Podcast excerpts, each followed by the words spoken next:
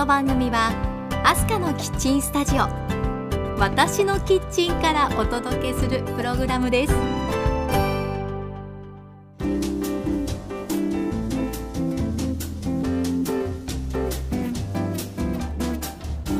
ハロー前田アスカです。皆さんお元気ですか？アスカのキッチントークエピソード55です。今回は2019年芸術の秋真っ只中というシーズンなので芸術の都パリにあるルーブル美術館へ足を運んだ時のことをお話ししたいと思います。皆さんご存知でしょうか？今年はルネサンス期の巨匠芸術にも科学にも才能を発揮した天才レオナルド・ダ・ヴィンチが亡くなってからちょうど500年なんだそうですね。そんなわけでルーブル美術館では10月24日からレオナルド・ダ・ヴィンチの没後500年を記念した特別展がスタートしているんです。これはダ・ヴィンチの展示会としては最大規模でダ・ヴィンチ自身の手による絵画のほか彫刻や手紙など160点以上が展示されているそうなんですね。そこで今日は私がルーブル美術館を訪れた時の印象やあの世界一有名な微笑みと言われるダ・ヴィンチの「モナ・リザ」を実際に見てみた感想についてお話ししたいと思います。そしてパリという街の魅力についても少し触れることができたらなと思っています。さあでは皆さん忙しい手を少しだけ止めて一緒に一息入れましょう。キッチンカウンターの向かい側に座っている感じでこの番組を聞いていただければ嬉しいです。アスカのキッチントーク。この番組からハッピーな香りがあなたのもとへ届きますように。時にはちょこっと日々のスパイス役になれますように。最後までどうぞお付き合いください。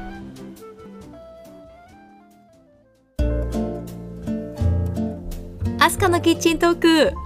今日はまず憧れのパリルーブル美術館のお話をしたいと思います。私10代の頃から美術とかアートに関心があって思い起こすと学生時代は横浜美術館へ行くのが至福のひとときだったんですよね。その横浜美術館でルーブル美術館展が行われた時にはもう嬉しくて もちろん私も朝一で並んで見に行きました。その時はフェルメールの作品にすごい人だかりができて身動きが取れなかったことを覚えています。あルーブルからはるばるやってきたアートを鑑賞しながらあいつかはパリのルーブル美術館へ行ってみたいなってずっとずっと思ってたんですよね。でそんな私もついに行くことができました。2018年の8月初ルーブル美術館訪問です。子育てをするようになって子供を中心の生活をしていますからゆっくり美術館を楽しむ。ということだけでもなかなか難しいんですがもう目の前に憧れの夢にまで見たルーブルですよ。感無量です。もうそのルーブル美術館の一帯はまるでそこだけ時の流れが違う気がしました。ナポレオン広場という有名な広場がありますがそこへ足を踏み入れた途端フランスの歴史が詰まった壮観な建物に息を飲みしばらくは言葉を発するのも戸惑うような気持ちになりました。ルネサンス様式というんでしょうか。アジアとは全く違う作りの建築物に圧倒されるんですよね。もう建物そのものが芸術アートですよ。すごいとか素敵とか。そんな言葉では形容できないほどの圧倒される感じ？もう悠久の時を超えてタイムスリップしたような思いになってその世界観にどっぷり浸かりました。無言です。と鳥肌が立つ感じです。感動のバロメーターはもうマックスの状態です。その時の様子は私のインスタグラムの IGTV にも少しだけアップしてあります。よかったら見てくださいね。そのナポレオン広場の中央には映画「ダ・ヴィンチ・コード」でも有名なルーブルピラミッドがあります。このピラミッドとってもモダンな作りなんですけれどなぜだか不思議とあの歴史的な場所にはまってるんですよね。それも不思議なマッチングなんです。その広場にはたくさんの観光客がいました。カップルたちもいっぱいです。もうみんな寄り添い合ってる感じ。のんびりとした時間を過ごしていました。館内へ入れなくてもずっとそこに佇んでいたくなる。そんな空間が広がってるんですよね。ずっとずっとずっとそこで時を過ごしたくなるんですよね。こうパリにいるとなんだか不思議とカップルの皆さんがくっついてる感じがしっくりくるんですよね。でそれがとっても絵になってて素敵だななんて思っちゃいますよね。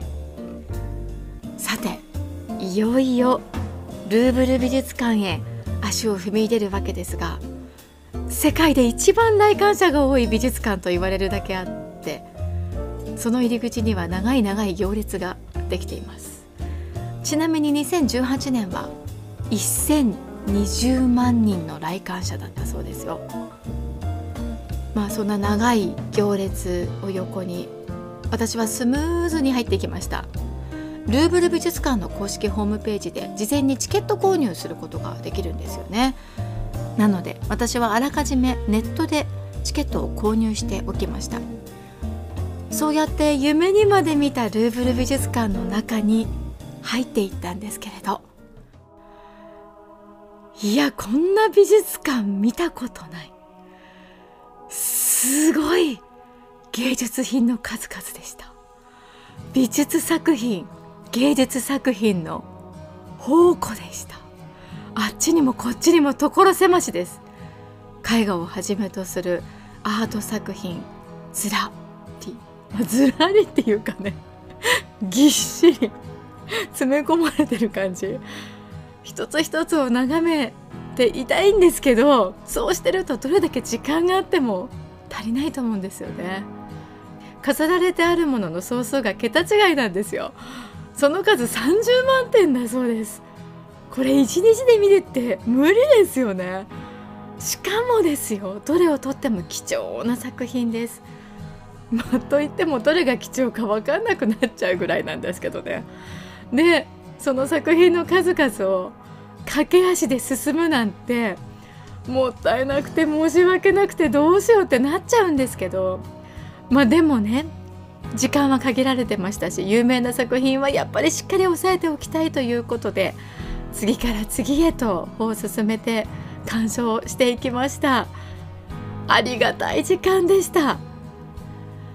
ミロのヴィーナスあの作品は絶妙なバランスを貫く美。いやすごいですね。こう光を放ってる感じですよ。感銘を受けます。あと民衆を導く自由の女神。この辺りはもう崇高な精神が宿ってる感じでしたね。この作品ちょっと検索していただくとすぐに出てきますけどあこれかと分かっていただけると思います。そしていよいよダ・ヴィンチのモナ・リザがある部屋にたどり着きました。モナ・リザって、まあ、結構小さな作品でしかも近くまでは寄れなくなってるのでだから遠くから鑑賞する状態。しかもそこにはすごい人だかりじゃないですか。なんですけどあ目の前にあのモナ・リザがあるんだって思っただけでも わーって感動しちゃうんですね。で周りの人と一緒に「あーおー」みたいなもう皆さんそんな感じですね。一緒に感嘆してジーンとしてました。いやあ見られてよかったなーってしみじみしちゃう感じですね。ちなみになんですけど今回のレオナルド・ダ・ヴィンチ没後500年記念の特別展にモナ・リザは展示されていないそうなんですね。モナ・リザを一目見ようという観光客があまりにも多いのでその混雑を避けるために展示会のラストにバーチャルリアリティで見ることができるということなんだそうですよ。確かに私が見に行った時もすごい人でしたしモナ・リザはどこかな？こっちの方だろうなと思ったらそっちへ行く人の波ができてたので すごく分かりやすかったんですよね。まあその人気っぷりは半端ないかなと思います。まあとはいえイギリス王室の所有しているロイヤルコレクションや大英博物館から借りたものなどそうそうたる展示品が並んでいるということですよこれは見てみたいですよね。特別展は2020年2月24日までの開催です。これをきっかけにいかがでしょう？パリへの旅行を計画してみるというのも素敵なんじゃないでしょうか。さあでは最後に私がルーブル美術館へ行って感じた見学の際のチェックポイント3つお伝えしたいと思います。その1ルーブル美術館へ行く時事前チケットの購入はマストです。その2見学に行く時はとにかく余裕のあるスケジュールで行ってください。可能なら朝から行くといいですね。その3美術館周辺をゆっくり散策する時間も必須です。それもお昼だけじゃなくライトアップされたルーブル美術館が素敵すぎます。なので夜のナポレオン広場へもぜひ行ってみてくださいね。この3つのポイントをぜひチェックしてルーブル美術館を堪能してくださいね。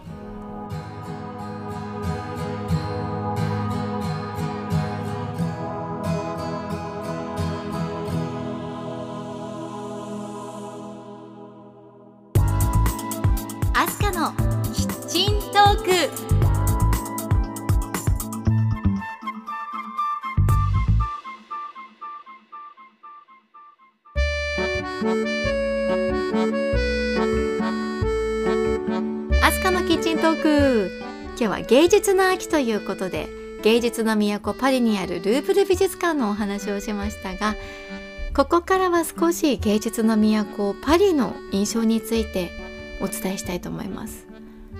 2018年の8月初めてパリを訪れました。今思うとヨーロッパを巡ったんですがその中でパリが一番好きでしたね。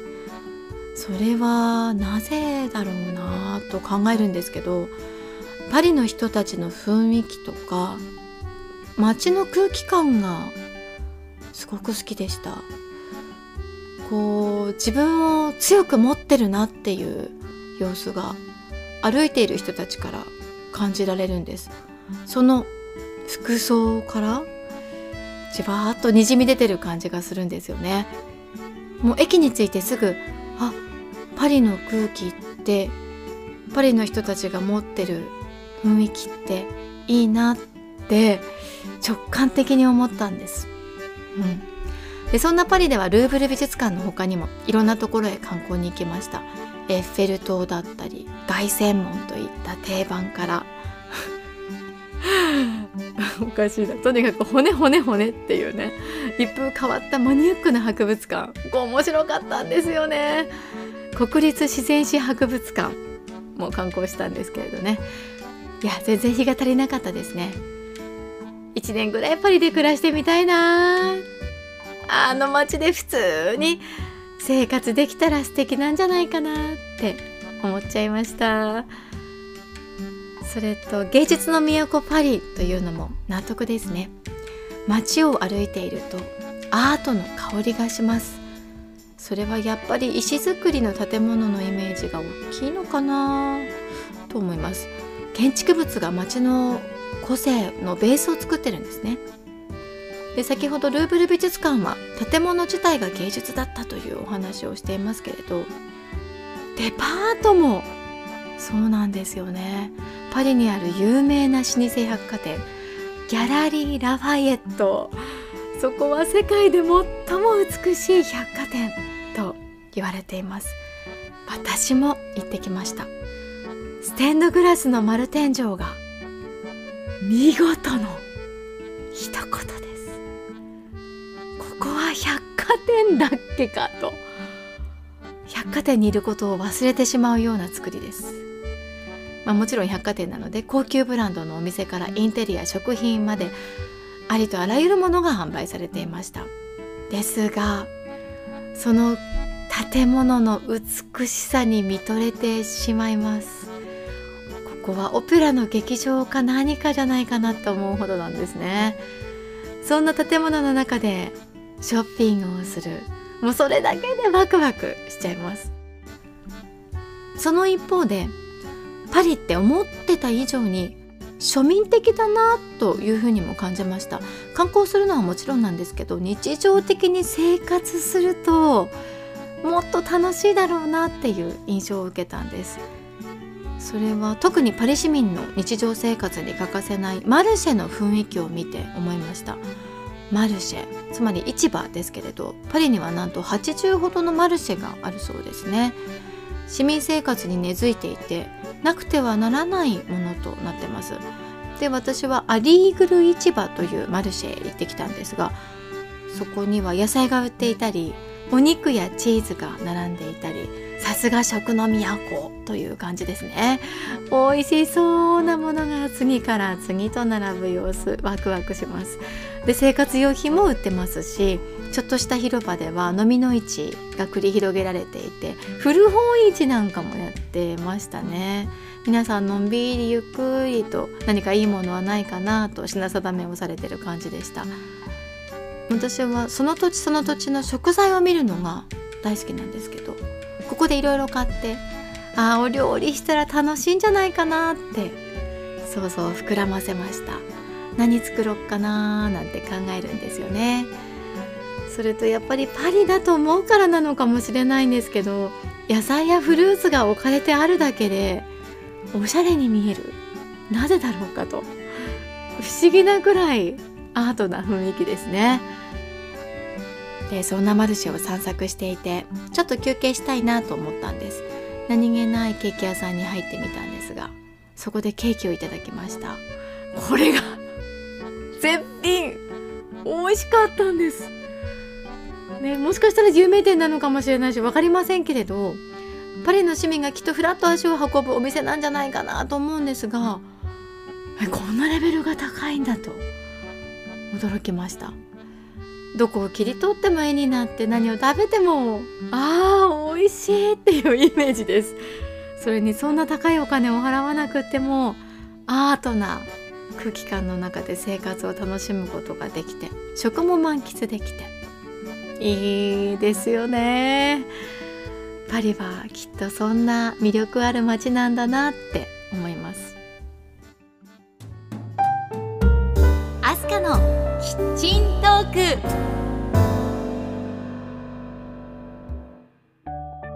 アスカのキッチントークエピソード55エンディングの時間です。今日はルーブル美術館でモナリザを見たこと。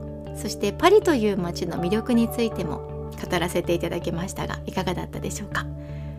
ちなみにパリの人たちはとても親切で優しかったです。例えば地下鉄で移動していた時のことなんですけれど日本と違ってパリの地下鉄ってエスカレーターというものがほぼないんですよね。なので大きなスーツケースを持って移動するのって大変です。それは地下鉄を利用してみて分かったんですが 気がついた時にはもう遅かったですね。私たち2人の小さな子供を連れてましたので地下鉄の長い長い階段を重いスーツケースをうんしょうんしょと一生懸命運んでました。そしたらすごく大きくておしゃれなスーツに身を包んだかっこいい黒人の男性がすれ違った後ですって戻ってきてくれてでフランス語だからわからないんですけど結局その方は私が持っていたスーツケースを軽々と持ち上げて下まで運んでいってくれました。そんな黒人の方に助けてもらったこと実はパリでは2回もありました。それもすごく自然体でジェントルマンに接していただきました。嬉しかったです。さらに夕食を食べてホテルへ帰ろうという時に地下鉄の駅が分からなくなってしまったんですね。でうろうろしていたらカップルがやってきて「あ私たちも同じ方向へ行くから案内してあげる」と改札口まで送ってくれました「日本から来たの?」なんて英語で話しかけてくれたりもして。でその時も犯罪に巻き込まれたりしないだろうか？という警戒心もあったのは事実ですが違ってましたまあ、そんな風に旅先で親切にしてもらうとその国のことがより好きになっちゃいますよね。まあ、そんなこともあってパリが大好きになったんだなって感じています。またいつかパリへ行って次はもう少し長く滞在できたらできれば生活できたりしたら素敵だろうなと思っています。ということで、アスカのキッチントーク、ここまでお付き合いありがとうございました。今日はちょっと多く語りすぎちゃったかもしれませんね。次回の配信まで皆さん元気にお過ごしください。お相手は前田アスカでした。See you!